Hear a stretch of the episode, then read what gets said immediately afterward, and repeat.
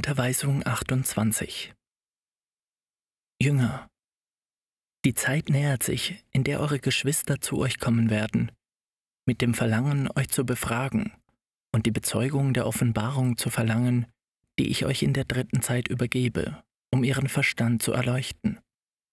Wenn dies geschieht, so verleugnet mich nicht, indem ihr euch verbergt. Wenn ich euch in dieser Etappe meiner Kundgebung mit so viel Liebe unterrichte, dann gerade deshalb, um euch zu lehren, meine Unterweisungen weiterzugeben, wann immer ihr gefragt werdet. Ich habe erlaubt, dass ihr meine Lehre auszuüben beginnt, mit dem Ziel, eure geistigen Gaben und Fähigkeiten zu entwickeln, damit wenn die Zeit der Verkündung meines Wortes unter der Menschheit gekommen ist, eure Lippen nicht stammeln und euer Verstand nicht so ungeschickt ist, um meine Wahrheit kundzutun. Eure Aufgabe ist es, dem Vorbild eures göttlichen Meisters auf seinem Erdenweg nachzuleben. Erinnert euch, wann immer ich mich in den Heimen zeigte, ließ ich in allen eine Botschaft des Friedens zurück. Heilte ich die Kranken, tröstete ich die Traurigen mit der göttlichen Vollmacht, welche die Liebe besitzt. Niemals unterließ ich es, in ein Haus einzutreten, weil man mir darin nicht glauben würde.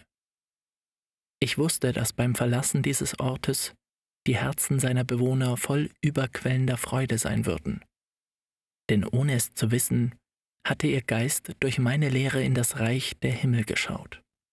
Zuweilen suchte ich die Herzen auf, ein andermal suchten sie mich, doch in allen Fällen war meine Liebe das Brot des ewigen Lebens, das ich ihnen in der Essenz meines Wortes gab. Bei einigen Gelegenheiten, bei denen ich mich in die Einsamkeit irgendeines Tals zurückzog, blieb ich nur für Augenblicke allein, weil die Menschenmengen begierig, mich zu hören, sich ihrem Meister auf der Suche nach der unendlichen Warmherzigkeit seines Blickes näherten. Ich empfing sie und überströmte jene Männer und Frauen und Kinder mit der Zärtlichkeit meiner unbegrenzten Barmherzigkeit, weil ich wusste, dass es in jedem Geschöpf einen Geist gibt, den zu suchen ich zur Welt gekommen war. Dann sprach ich zu ihnen vom Reich der Himmel, welches die wahre Heimat des Geists ist, damit sie ihre innere Unruhe mit meinem Wort besänftigen und sich an der Hoffnung stärken würden, das ewige Leben zu erlangen. Es gab Gelegenheiten, bei denen es verborgen unter der Menge jemanden gab, der die Absicht hatte, meine Wahrheit schreiend zu leugnen und zu versichern, dass ich ein falscher Prophet sei. Aber mein Wort überraschte ihn, bevor er noch Zeit gehabt hatte, seine Lippen zu öffnen. Bei anderen Anlässen ließ ich zu, dass irgendein Lästerer mich schmähte um vor der Menge zu beweisen, dass der Meister angesichts der Beleidigungen nicht unwillig wurde, womit ich ihnen ein Beispiel von Demut und Liebe gab. Es gab einige, die von meiner Sanftmut beschämt sich sogleich entfernten und bereuten, mit ihren Zweifeln den verletzt zu haben, welcher mit seinen Werken die Wahrheit verkündete. Doch sobald sich die Gelegenheit bot, kamen sie zu mir, folgten sie mir auf den Wegen nach, weinend, gerührt von meinem Wort, ohne auch nur zu wagen, mich anzusprechen, um mich für die Beleidigungen um Vergebung zu bitten, die sie mir zuvor zugefügt hatten. Ich rief sie herbei, liebkoste sie mit meinem Worte und gewährte ihnen irgendeine Gnade. Ganz die gleichen Wege werdet ihr jetzt zurücklegen, o geliebtes Volk. Es sind Pfade, die durch meine Beispiele der Liebe vorbereitet worden sind und welche jetzt euch erwarten, Jünger des Heiligen Geists, damit ihr mit meinem Wort und eurem Vorbild der Menschheit die Erlösung bringt. Vergesst nicht, dass die Giftpflanze und das Unkraut nur mit den Werken der Liebe und Barmherzigkeit vernichtet werden, die ich euch durch Jesus lehrte. Ihr werdet die Wege voller Steine finden und die Felder mit Brennnesseln bedeckt. Aber euer Geist, von Elias geführt und im Glauben gestärkt, wird im Verlangen, den Leidenden den Balsam der Liebe zu bringen, mit dem Licht der Wahrheit den Weg derer durchfluten, die in der Finsternis leben. Er wird weder die Dornen des Weges noch den Schmerz fühlen, den der Zweifel und die Verständnislosigkeit ihm verursachen könnten. Geht auf diesem Weg, und je größer die Zahl der Herzen ist, die er mit überströmender Liebe beschenkt, desto größer wird eure Intuition sein und desto tiefer und beständiger euer Glaube an die Werke, die ich durch eure Vermittlung offenbaren werde. Wenn euch vor Beginn eurer Mission deren Erfüllung unmöglich oder schwierig erschien, so wird sie euch später immer leichter erscheinen, woran ihr euren geistigen Fortschritt feststellen könnt. Dies ist die Zeit, in der ich alle Geister auf der Erde inkarnieren lassen werde, mit denen ich mein vielgeliebtes Volk bilden werde, damit sie mit ihren Werken der Liebe und Barmherzigkeit der Menschheit das Zeugnis des wahren Wissens über das geistige Leben geben.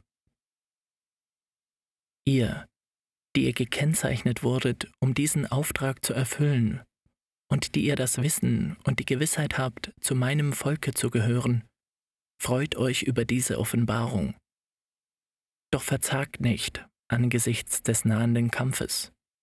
Denn wahrlich, ich sage euch, die Soldaten, die für die Wahrheit kämpfen sollen, dürfen keine Furcht vor den Gegnern fühlen, welche die Menschheit ihnen entgegenstellt. Alle, die ihr in eurem Geist die Sehnsucht nach Vergeistigung, nach Freiheit fühlt, danach euch dem Weg der Liebe, der Barmherzigkeit und der Gerechtigkeit zu mir zu erheben, euch erkläre ich zu meinem Volk gehörig, und ihr werdet die Soldaten der Wahrheit sein. Doch um dies zu erreichen, müsst ihr wachen und beten und gegen eure Schwächen kämpfen, damit das Zeugnis, das ihr von meiner Lehre gebt, wahrhaftig ist. Auch sage ich euch, dass jeder, der das Verlangen hat, zu meinem Volk zu gehören, von ihm aufgenommen und geliebt werden soll. Wenn er durch seine Gedanken und Werke bezeugt, dass das Ideal der Liebe das Licht ist, das seinen Lebensweg erhält. Damit ihr meine Unterweisung besser versteht, hört mein Gleichnis. Zwei Wanderer gingen langsamen Schrittes durch eine ausgedehnte Wüste. Ihre Füße schmerzten vom heißen Sand. Sie gingen einer fernen Stadt entgegen, und nur die Hoffnung, an ihr Ziel zu gelangen, belebte sie auf ihrem schweren Weg, denn das Brot und das Wasser gingen allmählich zur Neige. Der jüngere der beiden begann zu ermatten und bat seinen Gefährten, die Reise alleine fortzusetzen, weil ihn die Kräfte verließen.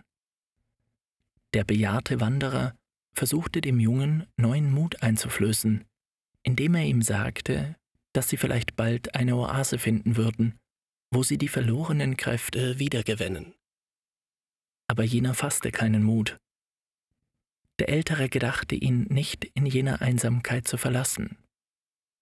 Und obwohl er auch ermüdet war, lud er den ermatteten Gefährten auf seinen Rücken und setzte die Wanderung mühsam fort. Nachdem der Jüngling ausgeruht war und die Mühsal erwog, die er dem verursachte, der ihn auf seinen Schultern trug, löste er sich von seinem Hals, nahm ihn bei der Hand, und so setzten sie ihren Weg fort. Unermesslicher Glaube erfüllte das Herz des greisen Wanderers, der ihm Kräfte gab, seine Müdigkeit zu überwinden. Wie er es geahnt hatte, tauchte am Horizont die Oase auf, unter deren Schatten sie die Kühle einer Quelle erwartete. Schließlich gelangten sie zu ihr und tranken von jenem stärkenden Wasser, bis sie sich satt getrunken hatten. Sie fielen in erholsamen Schlaf, und beim Erwachen fühlten sie, dass die Müdigkeit verschwunden war. Auch hatten sie weder Hunger noch Durst. Sie fühlten Frieden in ihren Herzen und die Kraft, zu der Stadt zu gelangen, die sie suchten. Sie wollten jenen Ort eigentlich nicht verlassen, doch die Reise musste fortgesetzt werden. Sie füllten ihre Gefäße mit jenem kristallklaren und reinen Wasser und nahmen ihren Weg wieder auf. Der betagte Wanderer, welcher die Stütze des Jungen gewesen war, sagte, Wir wollen von dem Wasser, das wir bei uns tragen, nur mit Maß nehmen. Es ist möglich, dass wir unterwegs einige Pilger antreffen, die von Erschöpfung überwältigt am Verdursten oder krank sind und es wird nötig sein, ihnen das anzubieten, das wir bei uns tragen. Der junge Mann widersprach und sagte, dass es nicht besonnen wäre, von dem zu geben, was vielleicht nicht einmal für sie ausreichen würde. Dass sie es in so einem Fall zu dem Preis verkaufen könnten, den sie wollten, da es sie so große Anstrengungen gekostet hatte, jenes kostbare Element zu erlangen. Der Alte war mit dieser Antwort nicht zufrieden und erwiderte ihm, dass wenn sie Frieden in ihrem Geist haben wollten, sie das Wasser mit den Bedürftigen teilen müssten. Verdrossen sagte der junge Mann, dass er es vorzöge, das Wasser seines Gefäßes allein zu verbrauchen, bevor er es mit jemandem teilte, den man unterwegs treffen würde. Wiederum ging die Ahnung des Greises in Erfüllung, denn vor sich sahen sie eine aus Männern, Frauen und Kindern bestehende Karawane, welche verirrt in der Wüste dem Untergang nahe waren. Der gute Alte näherte sich eilig jenen Leuten, denen er zu trinken gab. Die Ermatteten fühlten sich sogleich gestärkt. Die Kranken öffneten ihre Augen, um jedem Reisenden zu danken, und die Kinder hörten auf, vor Durst zu weinen. Die Karawane erhob sich und setzte ihre Reise fort. Friede war im Herzen des edelmütigen Wanderers, während der andere, als er sein Gefäß leer sah, besorgt zu dem Gefährten sagte, dass sie umkehren und die Quelle aufsuchen sollten, um das Wasser wieder zu ersetzen, das sie verbraucht hatten. Wir dürfen nicht zurückkehren, sagte der gute Wandersmann. Wenn wir Glauben haben, werden wir weiter vorne auf eine neue Oase stoßen. Doch der Jüngling zweifelte, hatte Furcht und zog es vor, auf der Stelle von seinem Gefährten Abschied zu nehmen, um auf der Suche nach der Quelle zurückzugehen. Sie, die Kampfgefährten gewesen waren, trennten sich. Während der eine weiterging auf dem Pfad, vom Glauben an sein Ziel erfüllt, lief der andere beim Gedanken, er könnte in der Wüste sterben, mit der Zwangsvorstellung des Todes in seinem Herzen der Quelle zu. Schließlich kam er keuchend und erschöpft an, aber zufrieden trank er sich satt, vergaß den Gefährten, den er alleine gehen ließ, und ebenso auch die Stadt, auf die er verzichtet hatte und beschloss fortan, in der Wüste zu leben. Es dauerte nicht lange, da zog in der Nähe eine Karawane vorbei, die aus ermatteten und durstigen Männern und Frauen bestand. Sie kamen begierig näher, um von den Wassern jener Quelle zu trinken. Doch plötzlich sahen sie einen Mann auftauchen, der ihnen zu trinken und zu rasten verbot, wenn sie ihm jene Wohltaten nicht bezahlten. Es war der junge Wanderer, der sich der Oase bemächtigt und sich zum Herrn der Wüste gemacht hatte. Jene Menschen hörten ihn traurig an, denn sie waren arm und konnten jenen kostbaren Schatz nicht kaufen, der ihren Durst stillen würde. Schließlich trennten sie sich von dem wenigen, das sie bei sich trugen, kauften ein wenig Wasser, um den verzweifelten Durst zu lindern, und setzten ihren Weg fort. Bald wandelte sich jener Mensch vom Herrn zum König. Denn nicht immer waren es Arme, die dort durchzogen. Es gab auch Mächtige, die ein Vermögen für ein Glas Wasser geben konnten. Dieser Mann erinnerte sich nicht mehr an die Stadt jenseits der Wüste und noch weniger an den geschwisterlichen Gefährten, der ihn auf seinen Schultern getragen und ihn davor bewahrt hatte, in jener Einöde umzukommen. Eines Tages sah er eine Karawane kommen, die sicher der großen Stadt zustrebte. Doch mit Staunen beobachtete er, dass jene Männer und Frauen und Kinder voll Kraft und Freude daherschritten und dabei ein Loblied anstimmten. Der Mann verstand nicht, was er erblickte, und seine Überraschung wurde noch größer, als er sah, dass an der Spitze der Karawane jener marschierte, welcher sein Reisegefährte gewesen war. Die Karawane hielt vor der Oase an, während die beiden Männer einander gegenüberstanden und sich erstaunt betrachteten.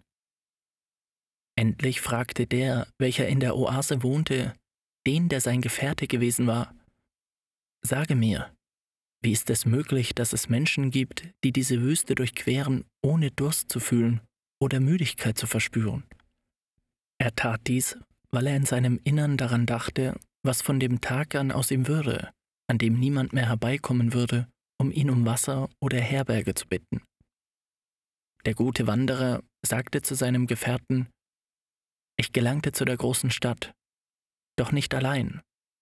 Unterwegs traf ich Kranke, Durstende, Verirrte, Erschöpfte, und ihnen allen gab ich neuen Mut mit dem Glauben, der mich belebt. Und so gelangten wir von Oase zu Oase, eines Tages vor die Tore der großen Stadt. Dort wurde ich vor den Herrn jenes Reiches gerufen, welcher mir, als er sah, dass ich die Wüste kannte und Mitleid mit den Reisenden hatte, den Auftrag gab, zurückzukehren, um Führer und Berater der Reisenden bei der leidvollen Durchquerung zu sein. Und hier siehst du mich, wie ich gerade eine weitere Karawane führe, die ich zur großen Stadt bringen muss. Und du? Was machst du hier? fragte er den, der in der Oase geblieben war. Dieser schwieg beschämt. Da sagte der gute Reisende zu ihm, Ich weiß, dass du dir diese Oase angeeignet hast, dass du ihr Wasser verkaufst und für den Schatten Geld verlangst. Diese Güter gehören nicht dir, Sie wurden durch eine göttliche Macht in die Wüste gelegt, damit derjenige von ihnen Gebrauch mache, welcher sie benötigen würde. Siehst du diese Menschenscharen? Sie bedürfen keiner Oase, weil sie weder Durst fühlen noch müde werden. Es genügt, dass ich ihnen die Botschaft weitergebe, die ihnen durch meine Vermittlung der Herr der großen Stadt sendet. Und schon machen sie sich auf und finden bei jedem Schritt neue Kräfte, dank dem hohen Ziel, das sie haben, jenes Reich zu erreichen. Überlasse die Quellen den Dürstenden, damit sie in ihr Erholung finden und jene ihren Durst löschen, welche die Härten der Wüste erleiden. Dein Stolz und Egoismus haben dich verblendet.